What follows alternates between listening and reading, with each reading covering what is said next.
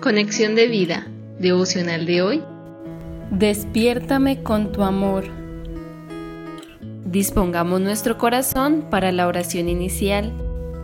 Señor Jesús, despiértame con tu amor, que al escucharte pueda estar presto a levantarme para tener comunión contigo por medio de tu Santo Espíritu. Quiero que me uses como ese instrumento en tus manos para transmitir tu mensaje para ir y tocar a las puertas del corazón de las personas que me rodean y presentarles al amado, para que así puedan ver la luz. Amén. Ahora leamos la palabra de Dios.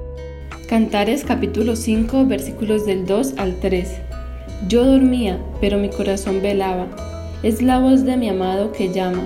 Ábreme, hermana mía, amiga mía, paloma mía, perfecta mía porque mi cabeza está llena de rocío, mis cabellos de las gotas de la noche. Me he desnudado de mi ropa, ¿cómo me he de vestir? He lavado mis pies, ¿cómo los he de ensuciar? La reflexión de hoy nos dice, al igual que un esposo amoroso busca a su amada, el Señor Jesús siempre está en busca de nuestro amor.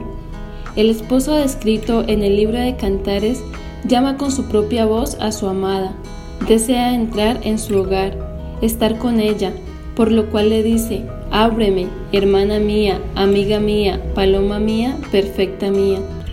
Eso mismo hace Jesús, pues con su voz de amor siempre está llamando y diciendo, He aquí, yo estoy a la puerta y llamo. Si alguno oye mi voz y abre la puerta, entraré a él y cenaré con él y él conmigo. Apocalipsis 3:20. A diario nuestro amado quiere cenar con nosotros, siempre nos llama con su dulce voz, pero ¿cuántas veces por cosas triviales nos pasa lo que le pasó a la esposa descrita en Cantares 5, 2 al 3? Quien en el momento de llegar su esposo estaba dormida, y aunque su corazón velaba, ese adormecimiento no le permitió levantarse de una y correr hacia la puerta para abrirla y recibir a su esposo en su hogar sino más bien la llevó a presentar excusas diciendo, me he desnudado de mi ropa, ¿cómo me he de vestir? He lavado mis pies, ¿cómo los he de ensuciar?